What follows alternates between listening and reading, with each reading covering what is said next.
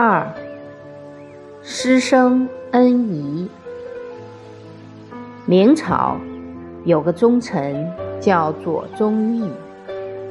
有一年，左宗义公担任了主考官。来自各地的读书人正要准备参加进士考试。左宗义公时时都想着要为国家举贤建才。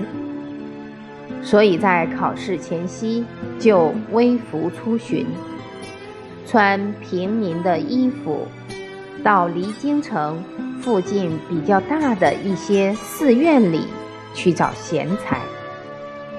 为什么不到酒楼去找？有钱住酒楼的人是否是贤才？很难说，因为好逸就勿劳。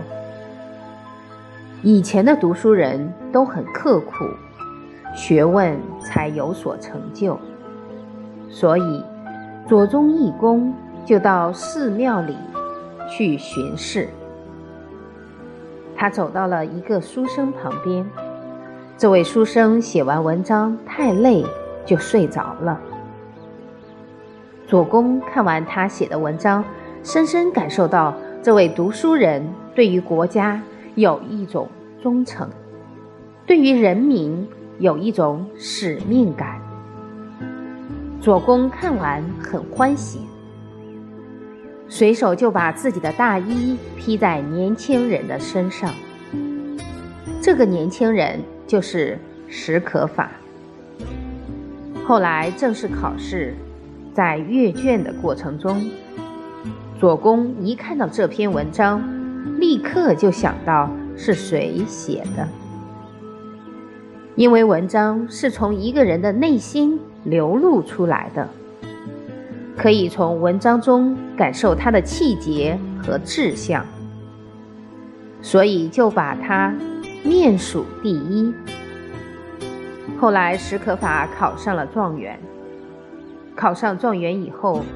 上榜的学子都要去拜主考官为师，所以那天史可法就去拜访老师和师母。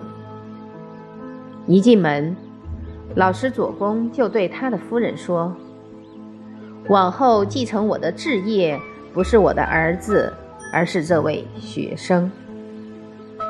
所以读书人不担心自己没有子嗣。”担心的是，唯恐不能把圣人的道德学问承传下去。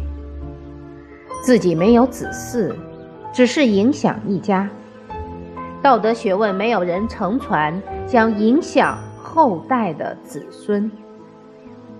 他们的心中时时想着要为国家举才建贤。左公看到史可法，心生欢喜。因为他帮助国家选了一位非常好的栋梁之才。后来左公与史可法同朝为官，一起效忠朝廷。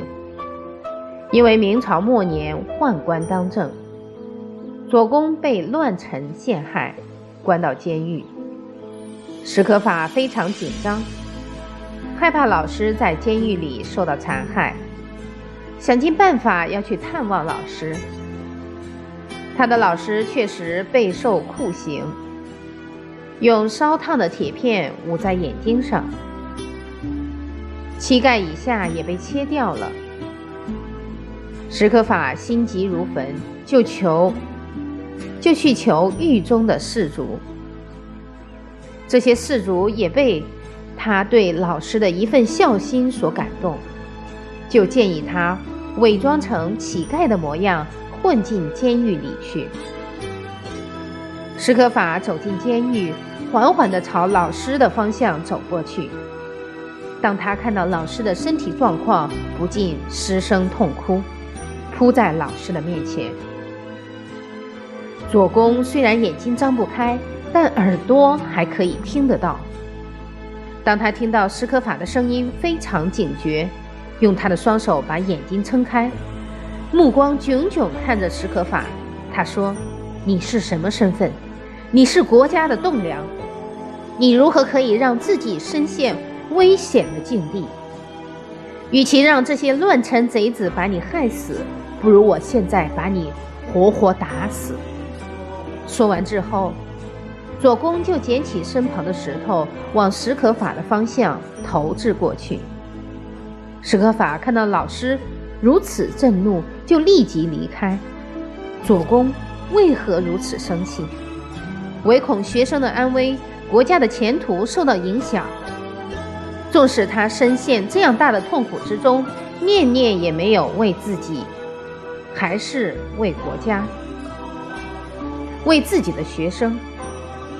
后来左公去世了，史可法担任国家的要职，带兵在外。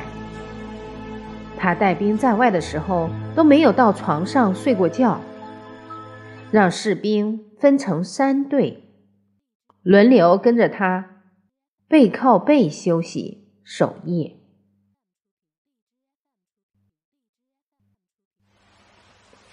他的士兵看了以后也很感动，就说：“大人，这样下去会损害你的身体。”史可法对士兵说：“假如我去睡觉，敌人来犯，让国家受到损害，那我就对不起国家。”更对不起我的老师。老师教诲要念念为国家，史可法确实不敢忘怀，所以回馈师长最重要的是要依教奉行。后来史可法每次回到他的故乡，第一个不是回家，到哪里去？先到老师的家里。虽然老师不在了。他的师母还在，还有老师的后代子孙，他都竭尽全力奉养照顾，确实做到了一日为师，终身为父。